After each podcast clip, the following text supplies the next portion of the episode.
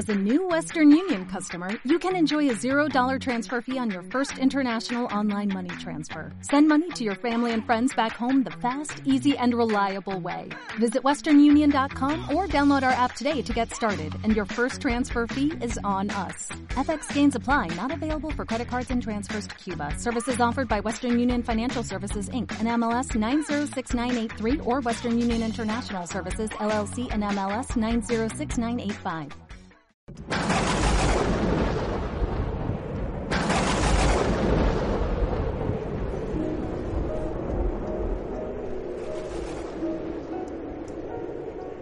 En aquel tiempo presentaron a Jesús unos niños para que los tocara, pero los discípulos les regañaban. Al verlo Jesús se enfadó y les dijo, Dejad que los niños se acerquen a mí, no se lo impidáis. De los que son como ellos es el reino de Dios. Os aseguro que el que no acepte el reino de Dios como un niño no entrará en él. Y los abrazaba y los bendecía imponiéndoles las manos. Palabra del Señor. De aquel dejad que los niños se acerquen a mí, pronunciado por nuestro Señor, que los abrazaba y bendecía, al miedo que tenemos hoy los sacerdotes cuando vemos a un niño, porque pensamos siempre que alguien puede sospechar, que alguien puede pensar mal y que en cualquier momento, sin culpa ninguna, te pueden acusar de lo que sea, ha pasado mucho, han pasado dos mil años. Vivimos una cultura de la sospecha. Hay motivos. Por desgracia, terriblemente ha habido sacerdotes que han abusado de los niños. Es verdad, son datos de España, que solo el 0,2% de los abusos han sido llevados a cabo por sacerdotes o personal de la Iglesia, no solo sacerdotes. Y por lo tanto que el 99,8% de los abusos no tienen nada que ver con la Iglesia pero ya ese 0,2% es una tragedia y no debería de haber existido. Ahora bien, decía el otro día un obispo español, lo que está ocurriendo es que se está haciendo un abuso del abuso, es decir, se está utilizando el abuso que por desgracia ha ocurrido para abusar de el conjunto de la Iglesia que no ha tenido en su inmensísima mayoría nada que ver con esos abusos. ¿Ha sido la Iglesia tolerante o permisiva con los abusadores? Ha habido casos en que eso ciertamente ha sido así. La cultura de la época, los pactos de silencio, lo que sea. Esto es verdad. Bueno, pues eso hay que depurar las responsabilidades eh, de aquellos que han cometido algo que era ilegal e inmoral. Pero es injusto, es un abuso del abuso generalizar. Y además eso lleva consigo que poniendo el foco de atención en la Iglesia y considerándola la gran abusadora, cosa que es mentira, eh, pues ese foco de atención se quite de los que de verdad son abusadores. Si nos fijamos en los responsables del 0,2% de los abusos, dejamos de fijarnos, la sociedad deja de fijarse en los responsables del 99,8% de los abusos.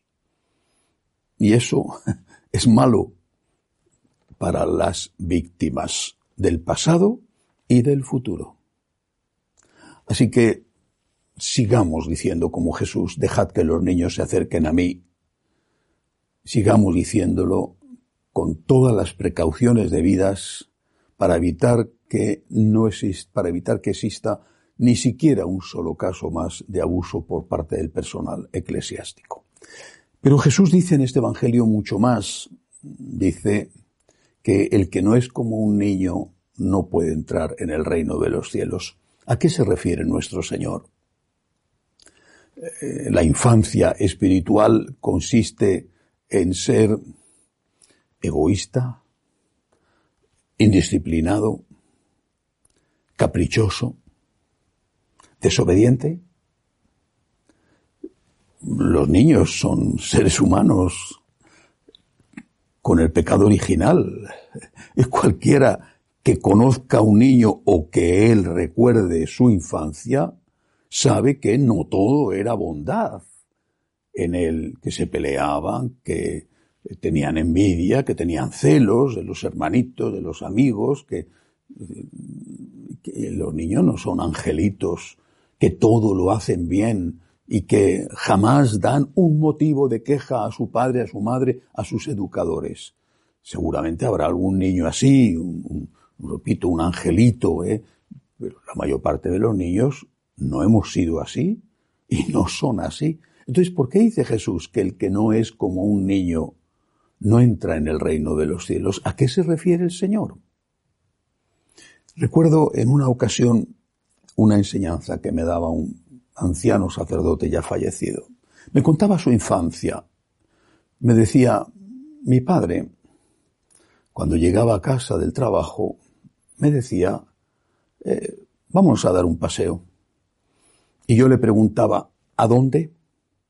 Y él me contestaba, tienes que fiarte de mí. Y salíamos a la calle. Yo le agarraba la mano a mi papá y salíamos a dar un paseo por la calle, íbamos a un sitio, íbamos a otro. Bueno, yo me fiaba de mi padre. Creo que esta es la infancia espiritual, la confianza en Dios. Señor, yo confío en ti, ciegamente confío en ti, me fío de ti, me fío de ti. El que no tiene confianza en Dios no entrará en el reino de los cielos, no tiene esa infancia espiritual de la que hablaba y escribió en su diario tan maravillosamente Santa Teresita de Lisieux. Confía en Dios, confía en Dios como un niño, como un niño que se duerme en brazos de su mamá, como un niño que sabe que su mamá, que su papá están protegiéndole.